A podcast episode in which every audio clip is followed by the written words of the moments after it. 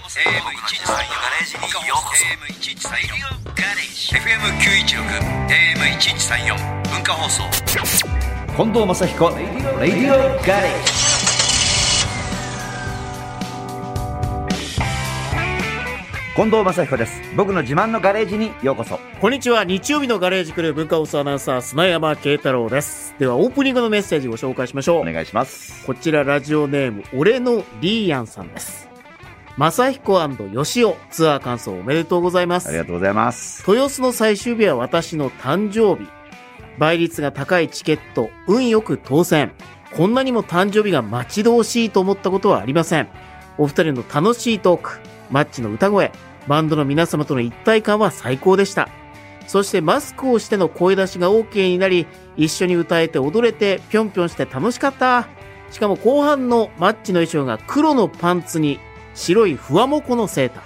私は黒いスカートにふわもこのセーター。お揃いじゃん。とても幸せな誕生日になりました。なるほど衣装で言うとあのよく MC であの話をするんですけど例えばサザンの桑田さんとか、まあ、ミュージシャンでこうなんていうのかメッセージ系の人たちって割とシャツ1枚で出てきたりやるじゃないですか、で僕らは出が違うんでアイドルだから、うんスパンコールとかで行っちゃうわけですそようか。じゃあそのスパンコールで行った方がいいですかそれとも私服っぽいのそのさっきの白のももふもふねで行った方がいいですかってアンケートを取ると半分半分ぐらいなんですようん。難しい。そうだから マッチはこういうふうに派手でいてほしいっていう人と、うんもうシャツ1枚でいいんじゃないの歌を聴かせてくれればっていう人がいてでスタッフもすっごい悩ましいとこなんでね、それでまあ、あのー今回のこの正彦と吉尾始まった時にスタイリストと相談して、まあちょっと派手に行ってみようよ。やっぱりもう今回はって言ったら、金のスパンコールのスーツが出てき て、うん素晴らしい。最初蝶ネクタイもあって、まあまあ派手なところからスタートしたんですけどね。砂部さんどう思いますそれ。衣装って。いろんな、あ、今回なんで来るかなっていうのもちょっといいかもしれないですよね。そんなに拮抗してるんなら、両方求められてると思うんで。う。そうかもしれないね。うん両方に応えでも年齢的なものもありますよそ。うか。うん、60過ぎて、金キラキンの着てきたら、どうなのかなって、僕、着ることに抵抗はないんですけど、あんまりね、うんうんそういう意味では。いやたー、だやっぱり着てほしい部分、似合うから着てほしい部分。ないけどね、もう、いい加減に。うんいや、だってマツケンさんだってあんなキラキラしてるじゃないそうですか。そうそうそう、あれのスーツ版ができちゃったんだから、この前、うんあれぐらいでやっぱ言ってほしいタでキすシードで。けどいね。やいや、まあね、まあ、バリエーションですバね。リエーションですね。はい、ありがとうございました。はい、オレドリアンさん、ありがとうございました。では、オープニングナンバー、東京都ラジオネーム、P よりさんからのリクエスト。近藤正彦さんで、レイン。さあ、では、リクエストをくれた P よりさんのメッセージご紹介します。この時期になると花粉症の私は、もう朝からくしゃみが止まらず、ティッシュが友達になります。目はかゆいし、鼻を噛みすぎて赤くなるし、いいことなしです。特に今年は花粉の飛散量が多いとのこと、お二人は花粉症大丈夫ですか花粉が飛ぶ季節は雨が降らないかなと思います。いつもは雨はあまり好きではありませんが、勝手なもんですね、と。園山さん、どうですか僕もちょっと花粉症ですね。昔からいや、最近ですね。ここ2、3年ですね。なんかそういう人多いですね。なんあか、ー俺は平気だと思ったけど、やっぱりダメだったな、なんて言ったりとか、ああとニュース見るたびに、過去最高とかさ、うん、毎年言ってません過去最高になりそうだって。言ますね。なんかね、とんでもないことになってますうね。ん今年は抑えめですって言ったら次の年過去最高みたいなね。あうん僕ね、花粉症ないんで、あの、嫌われるタイプなんですよ。あー、いいですね。ええもう花粉鼻から吸いたいぐらいな話なんいや、で。 そんなことはないし。そんな本こと当に。したらすゴぐルフ場に行ったら、花粉吸って歩いてます から。みんながくしゃみして目かゆいかゆいって言っもて。うそうするとなんかキャパシティだって言いま すから、この許容量を超えたらなるって言いますから、そのうち来ますよ。ね、そんなこと言ってるとね。ね。まあ、気合で今来ないようにしてますけどね。はいはい、皆さん花粉症、頑張ってください。はい。そんな雨降らないかなっていう思いを込めてですね。はい近藤正彦さんでレインお送りしました。 FM916、AM1134、文化放送、近藤正彦、レディオガレージ。さあ、あの、近藤家は、お鍋は冬だけですかね。い、や、あのね、結構夏に辛いのっていう、もういいですよね。い。いいですよね。うん。でも、も、うち子供が辛いのダメなんで、今回ちょっと勉強して、まだ買ってないんですけど、この前ちょうど、鍋のなんていうの、半分のやつ、はいはいはい。半。分が、まあ、辛くないやつ。はい。あの半。分が辛いやつ。うにょうにょっとこう。そうそうそうそう波打ってるやつえ S 字のねはいはいはい感じのはいはいあれをちょっと購入したいなと思ってたところなんですよ。とこなんです。今日ねええ、バッチリな方が来てます。今日、いや鍋奉行に。見えてますよ鍋奉行に来てもらってます。奉行になってるじゃないですか。鍋、ここあちゃんとね、松方弘樹さんみたいな。上下、上下。ね松方弘樹さんみ松たいな。方弘樹さん。うん。この本当にこう、このもんどころが目に入らぬかの桜吹雪です。桜が、はい。手前ですけど。はい。えっ、と、SS で料理研究家の安井玲子さんです。よろしくお願いします。よろしくお願いします。おお願いします鍋の世界へようこそ。はい。よろしくお願いしまもす。う招き入れられました、我々は。いやー、すごいですね、安井。それ、安井さん、いつもそんな感じで、はい。イベントのこ時とか。れえー必ずこのあの、海外の方にもわかりやすいようにですね、ここはいにちゃんと鍋奉行って英語で書いてあり本当だます。 書カいてあモりますン、カモンじゃないです。鍋奉行って書いてますよね。過問じゃありませんね。確かに。さて、この、そうだ。コロナで、はい。鍋ってやっぱりちょっと惹かれちゃったんじゃないですか。どうだったんですか、一時期ね、本当にね、わ一緒の囲むの、こう、箸を突っ込むはいのどうなの、っていう時期がありまして、えでもそこから、あの、変化したんですえ。ね。なるほどって。いうのはもともとですね、うん。そのちょうどその前ぐらいに一人鍋っていうのがうん一時期ブームになりかけてたんですね。はい。ところが家庭の中で一人ずつの鍋っていうふうにした時、それちょっと寂しいんじゃないのっていう。寂しいのがあったんですよ。でもコロナになって、あ、いいじゃない一人鍋。それぞぞれにしましょうと。例えば、お父さんだけが会社に行って帰ってくる。その時家族では大きい鍋なんだけど、れ、うんお父さんの分はちょっと小さいのにしてあげると。うん。そうするとですね、さっき、あの、お話にもあったように、お父さん辛いの食べたかったとか、そうあか。って、あ、いいじゃん、僕いいよ、これで、みたいになって、うん、あ、じゃあそれだったら、お母さんもこれ自分は辛いのにしちゃおうかな、なんていうのになって、一人ずつ味がね、そう選べれば。確かに、うんそれもあるね。ね一、個の鍋の S 字でやるよりも。うん。でも、ちょっと寂しいな。いや、でもね、小鍋用の鍋つゆとか、それからね、可愛らしいちっちゃい一人用の鍋がすごく種類が増えたんですよ。でも、安井さん鍋奉行だったら、はい寂しくなるでしょおっと、触るなって いう。悪は私が取るんだよつってそそれが奉行ですよ。そこやがっぱねそうそうそう。もうね、居酒屋さんに行ってもね、隣の鍋の作り方が気になっちゃっ てね。そうね。そうなんですよ。鍋って面白いんですけど、みんなでもつ鍋行くと、二つ鍋やるやるとするじゃない仲間同士だよ。うんそうすると、まあ、A 班、B 班分かれたら、戦うよね。そうどっちが美味しい鍋作れるかっていう、戦いますそうね。いつまでもね、ぐつぐつぐつぐつ似てるとね、ええちょっと、ちょっとだけイラッとしますよね。なんか、とあ取りなさいよ、みたい な。梅雨がなくなるみたいな。ねそうか。なるほどね。アクは取った方がいいんですかそれともそのままの方がいいんですかアクが出てしまったら取った方がいいんですけれども、えあの、アクが出るっていうことは、温度が高すぎるんですね。強火にえしすぎ確る。かにねはい。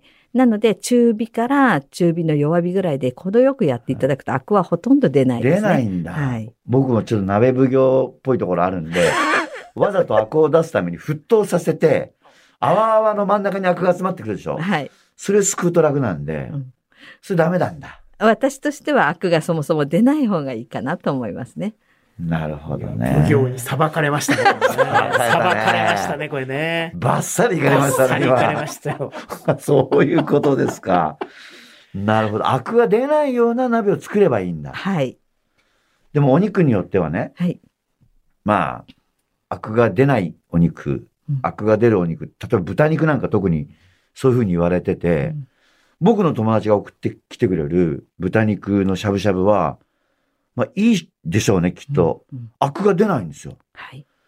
でも、奥さんが買ってくる豚肉でやる と、もうアクだらけなんですよ。本当に。これ何の差があるんですかねあの、鮮度の差はまず一番あると思いますね。ああ、うん鮮度か。はい。でもそれででもですね、例えば70度から80度ぐらい。つまりはい沸騰させないぐらいの温度帯で、ゆっくり煮ていただくとそんなにアクは出ないんですね。そうか、やっぱりゆっくりなんだうね。ん奉行、ちゃんこ鍋の定義って何なんですかねちゃんこはですね、ええ基本的に、あの、まあ、あの、お相撲さんが作っているものをちゃんこ飯、ちゃんこ鍋って言いますから、特に何味味噌でも関係ないしそうそう、何味でっていうことはないですね。もう何でも入れちゃうんはい。ですよね。はい。なんで私もちゃんこ風と言って作りますけど、私のはあくまで風で、私はお相撲さんではないので、ええちゃんこ鍋作れるかって言ったら、私は作れませんってちゃんと言いあまあ、そうか。それは、あの、相撲部屋で作ってくださいと。はい。え、や安井さんの作るちゃんこ鍋ってちょっとどんな感じで作られるんですかす。ねはい私はですね、ええまずごま油で、ニンニクのすりおろしたもの、生姜のすりおろしたものを炒めるんですね。うかわ、そ軽くれすごいね。はいきなり炒めから来ると思いませんでしたねね。香ばえしい。ごま油でニンニクのやつをはい。鍋の中で。はい。で、なので、できれば土鍋じゃないものを使っていただきたいんですけれどあもー、そうかそうか炒めたところにですね、あの、昆布だしをザーッと入れて、あとはもう肉の旨味だけで、肉はね、肉団子作って、はあ放り込んで、あとお野菜は、もうええできるだけ千切りのような形で、うさんーっと煮られる、煮えるようにバーッといっぱい作ります。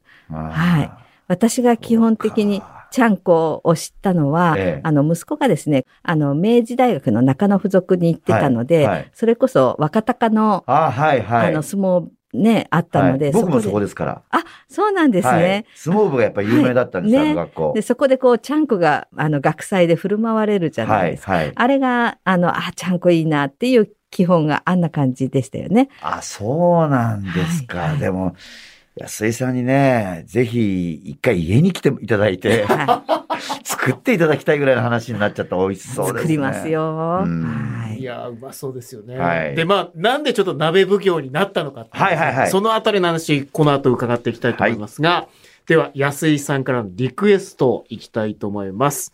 曲紹介お願いします。はい。今和の清志郎さんで、カモナベイベー。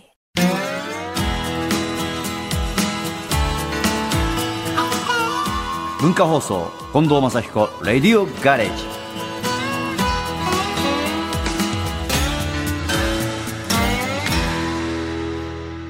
さあ、今日のガレージにはお鍋を知り尽くした鍋奉行主婦こと料理研究家の安井玲子さんにお越しいただいてます。後半もよろしくお願いします。はい。よろしくお願いします。さあ、まあ、いかにして鍋奉行になっていったのかというですね、はい。お話を伺っていきたいと思うんですけど、プロフィールご紹介すると、まずあの意外なところから始まります。ほうほあの、東京都のご出身なんですけど、あの、法政大学の文学部時代ですね。う。うん。以下の大学を休学されて、加藤健一事務所というところで演技を学んで、ほう。劇団賞というのを立ち上げて、数年間演劇活動を行っていたという、ええ女優さんだったんですよ、だから ね。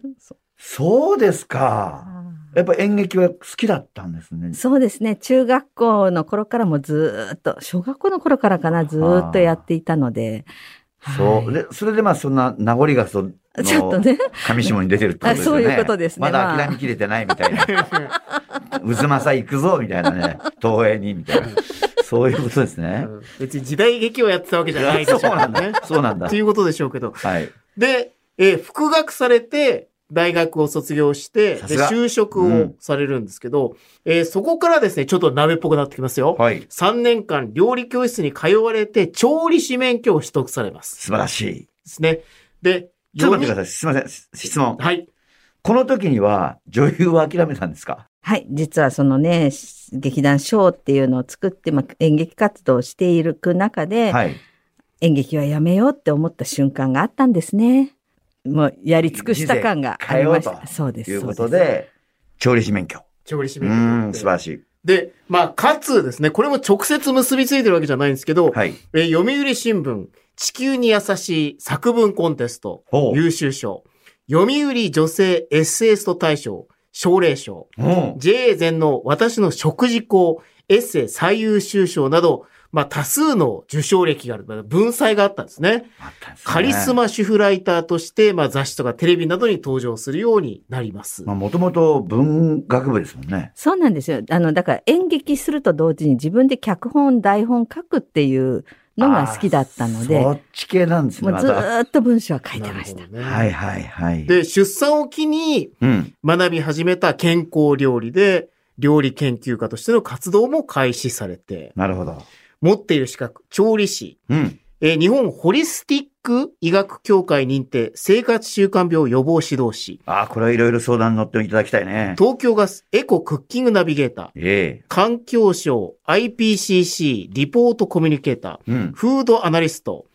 で、これも料理全く関係ないですけど、宅地建物取引士、宅建宅建、宅建も持ってんです かはい、私、あの、一応ですね、3ヶ月ぐらいは鍋の活動やってますが、残りはのい。期間は不動産屋の社長やってますので。すごいですね。宅建持ってんですかって言ったら、あの、六本木のお姉さんが、はい、私も持ってるっつって、タクシーチケット出したっていう。 その宅建じゃない。その宅建じゃなかっそっちのチケットじゃた。ないそのっちのチケットじゃない。宅建はい。あそういうこあとなの、んだね勉強してもらう資格の方の宅建です。そうですかそうですね。そうですかその他、日本鍋文化研究所の顧問研究員はい。もされています。ただ、あのへ、えまあ、今、プロフィールご紹介してみました。料理は関係あるなと思ったんですけど、はいはい。どうして、こう、その中から鍋奉行にあ、そうですなよっていっね。たんでしょうかね。もういろんな料理やられてて、ええ。なんで鍋を選んで奉行まで行っちゃったんですかそうですね。もともとな、あの、まあ、料理やり始めたのは、一番上の子が、あの、アトピー性皮膚炎でね、はいまあ、それ直してあげたいっていうことで、食事の、こう、いろいろ研究したり、はいみんなに教えたりしてたんですけど、うんその中でですね、ある時、アメリカにいる、住んでる友人が、はい。あの、まあ、自分の周りでね、アメリカの方、はあの、い。生活習慣病でよく亡くなっていくんだけうど、ん彼らはサラダしか野菜料理を知らないんで、うん何かもっと簡単で、こう見るだけでわかるような野菜料理はないって言われて、あアメリカのその友達っていうのは日本人の方ですかはい、日本人で日す。本人の友達がで、ニューヨークに住んでるんですね。はいはい。なるほど。あ、鍋がいいんじゃないって言ったら、あ、鍋ね、いいわねって、じゃあその鍋がアメリカの方に、まあ、受け入れられるのかどうか、ちょっとやってみてっていうことで、はい。まあ、あの、アメリカに何度か行ってですね、えまあ皆さんにその鍋の作り方とか教えたわけですねえ。。もそうすると見てるだけでできるんですよ、鍋ってうね。んうんで、彼らにしてみたら、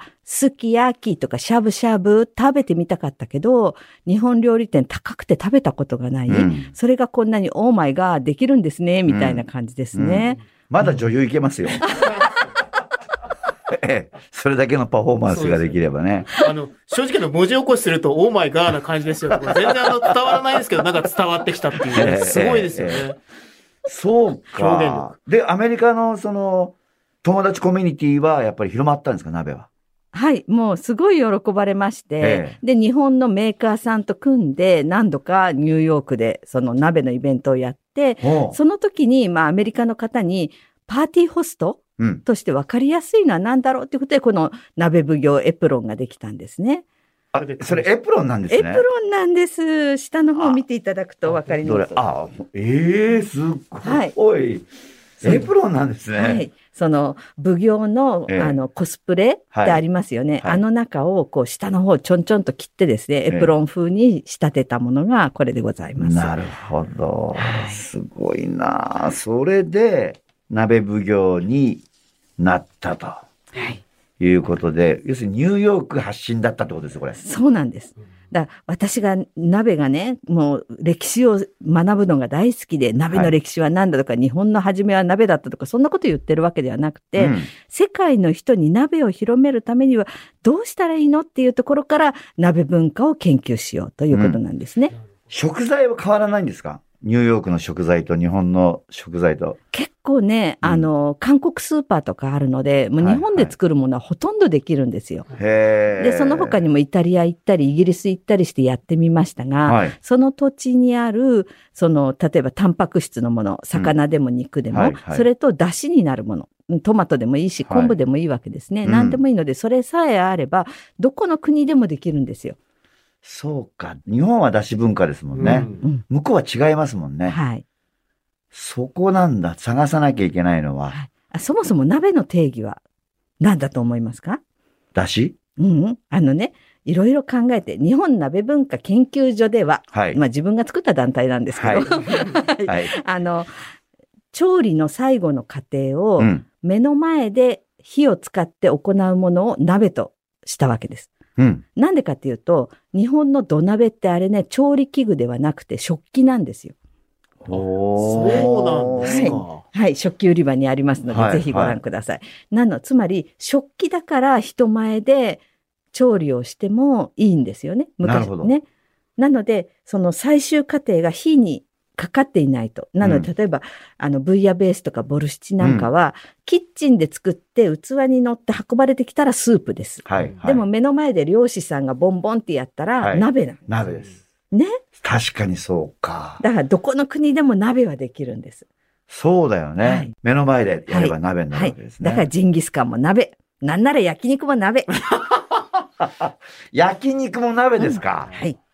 そうか。まあ、裁かれちゃったってことだそうね。ですね。またさ、え定義が広かったですねえ。ね広かったです思ねよりもね。いやいや、これちょっとまだまだ聞きたいことたくさんあるんで、ぜひぜひ来週もはいお越しいただいて、はい。えー、さばいていただきたいとはい思いますけども、かしこまりま来週したもぜひ来てください。はい。よろしくお願いします。す。